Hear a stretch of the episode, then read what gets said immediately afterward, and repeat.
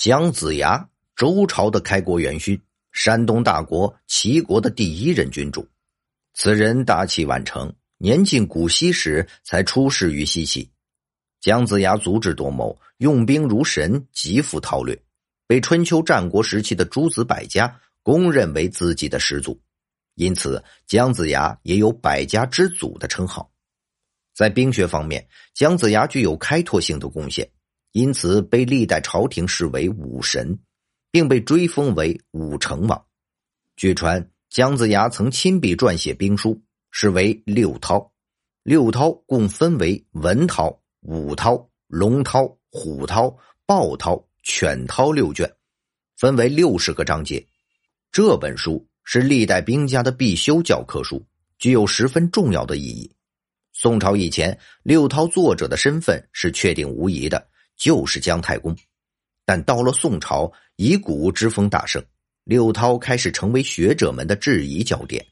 首先，宋朝学者罗弼认为，六韬这本书最早收录于《隋书艺文志》，而在《汉书艺文志》中却毫无记载，因此罗氏认为。六韬是楚汉之际好事者搜集春秋战国兵家之说汇集而成，实际就是托名姜太公所撰写的伪书。罗弼的观点真是一时激起千层浪，学者们纷纷提出自己的观点。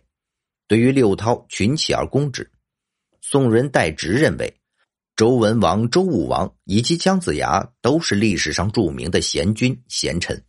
而在六韬中，全都是见不得人的阴谋诡计。姜子牙是真正的治国人才，肯定不会施展这些毒计；而以周文王、周武王之名，也绝不会采用这种倾覆人国的诡谋。还有人认为，六韬所言制度与战国时代不符，故为战国以后人伪传。这是为什么呢？以骑兵为例，作为一种新兵种。骑兵至战国时才兴起，而六韬言骑战最强，不符合殷周时期以车兵、步兵作战的社会现实。还有避正殿，将相分职之语，乃战国以后之事。将军二字始见《左传》，周初亦无此名，而这些在六韬中皆已出现，显然不可信。到了清代，纪晓岚等学者。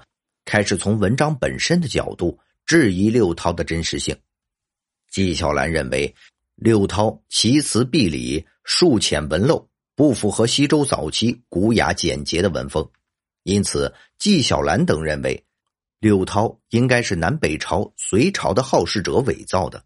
就这样，在历代学者的层层加码下，六韬成为了真正的伪书，几乎没人相信本书为姜太公所作。而六韬的撰写时间也由殷商时期提前到了隋朝。然而，到了最近，随着一大批文献的出土，我们惊喜的发现，六韬或许并不是伪书。一九七二年，山东临沂银雀山西汉前期墓葬出土了一部分六韬竹简，其残简的内容与今天的文韬、武韬、龙韬的篇章符合。学者们推测。此墓葬的时间应该在汉武帝元寿五年，即公元前一一八年。竹简的书写年代应早于墓葬时间。这批竹简避讳不严，有时似避梆字讳，有时又不避讳。同时，从字体来看，应是文，应是文景至武帝初这段时间抄写成的。由此，学者们断定此书在西汉以前就广为流传。其成书年代必在先秦战国之时，这个发现有力的驳斥了六韬始于陈隋时期的说法。一九七三年，河北省定县八角廊四十号汉墓，即西汉中山怀王刘修墓，发掘出了一批竹简，而这批竹简也同样包括了六韬。此汉墓葬于约公元前五十五年。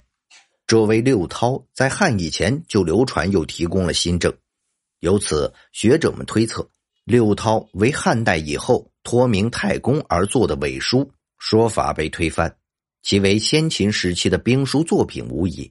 若无确凿证据证明六韬非姜子牙所作，就本应将书的作者归于姜子牙。若按照疑古者的观点，西方的荷马史诗也可归结为伪书。毕竟没有任何证据证明此书是盲眼诗人荷马撰写的。按照通理，古籍在流传中普遍有成长的过程，也就是说，古籍在传抄时经常有增删的现象。就如晚清学者谭宪所说：“兵家陈寿或有损益。”因此，六韬中才会出现商周时期所无的骑兵内容。此外，在古代，兵书往往秘密相授。不公开，真实性很容易受到怀疑。例如，春秋时期的孙武和战国时期的孙膑，往往会被视为同一个人。然而，同样在山东临沂银雀山，失传两千年的孙膑兵法重见天日，证明孙膑和孙武完全是两个人。作为兵家的开创祖师，周朝的创始人之一，姜子牙的思想没理由不保存下来。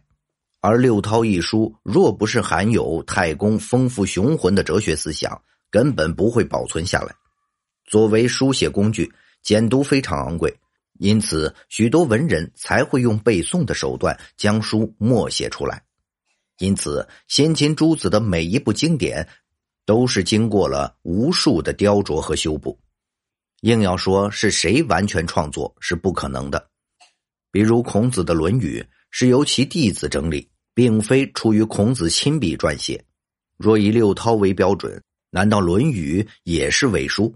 因此，遗古不能随便移，否则便是侮辱先人。请停止对姜子牙的污蔑。